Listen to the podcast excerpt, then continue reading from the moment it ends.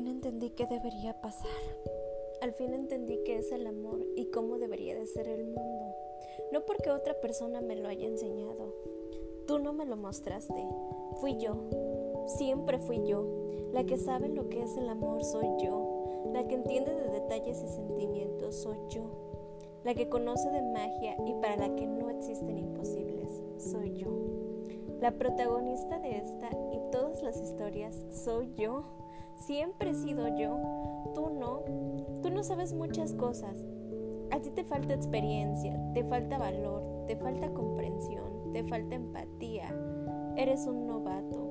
Tu CV está incompleta y está hecha con desgano y desinterés. Pero cuando te contraté no pensé en eso, ni siquiera lo noté. Mis ojos decidieron pasar por alto tus errores y defectos, porque juntos podíamos arreglar cualquier impericia con un café y un poco de jazz. Hubiera sido un placer embarcarnos en ese y en cualquier otro proyecto, porque las horas contigo parecen segundos y el tiempo escapa entre mis dedos como agua de lluvia. Pero no te despedí. A pesar de todo nunca pensé en hacerlo, porque puedes pedirme que levante el mundo sobre mis hombros, que transforme en plomo en oro o que encuentre tu sentido común, pero no soy tan talentosa, no soy tan diestra. A mí también me falta. Nunca supe dejar ir, nunca supe renunciar. Creo que confundí los papeles. Ha habido un grandísimo error de percepción. Yo no era la maestra, la poseedora del conocimiento absoluto, que debe ayudarte a comprenderlo todo.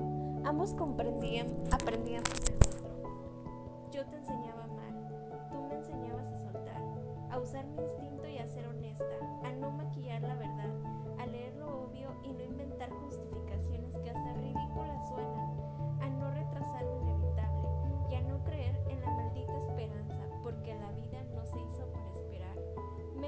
esperanza basada en lo que yo quiero.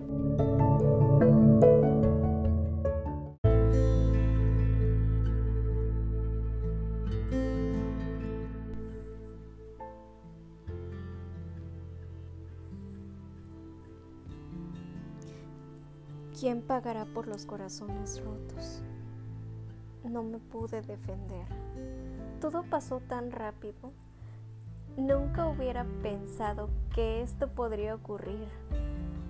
Hubiera calculado cualquier posibilidad y evitarlo, menos esto. No tengo tanta imaginación. No soy tan creativa. No fui suficientemente precavida. No vi amenaza hasta que ya tenías mis sentidos extasiados. No vi amenaza hasta que ya tenías dormida mi razón. Hasta que habías entrado a mi cerebro a apagar el centro de alarma. Qué inteligente eres. No hubo un café ni una cita para alertarme de tus intenciones. La presa nunca se debe dar cuenta de que estás siendo casada. Qué sigiloso eres. Obviamente tienes experiencia. Pudiste haberme dicho que tus ojos eran para verme mejor, las orejas para oírme mejor y el hocico era para comerme mejor y aún así me habría quedado riendo por lo absurdo del comentario. Ahora me pregunto, ¿realmente tuve alguna vez elección? Antes la respuesta me parecía evidente, pero ya no, ya no estoy segura. Ese ha sido siempre el problema contigo. ¿Me haces dudar tanto de la realidad?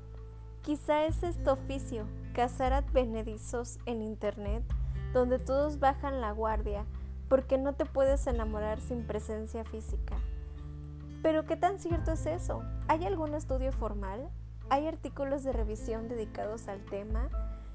¿Quién usó el método científico para probar esa creencia que se ha vuelto ley común? ¿Quién? Quiero hablar con esa persona y proponerle un estudio más amplio. ¿Quién carajo? Quiero reclamarle ese individuo, dejarle claro que no puede afirmar cosas que no estén debidamente estudiadas y en todo caso hacer aclaraciones.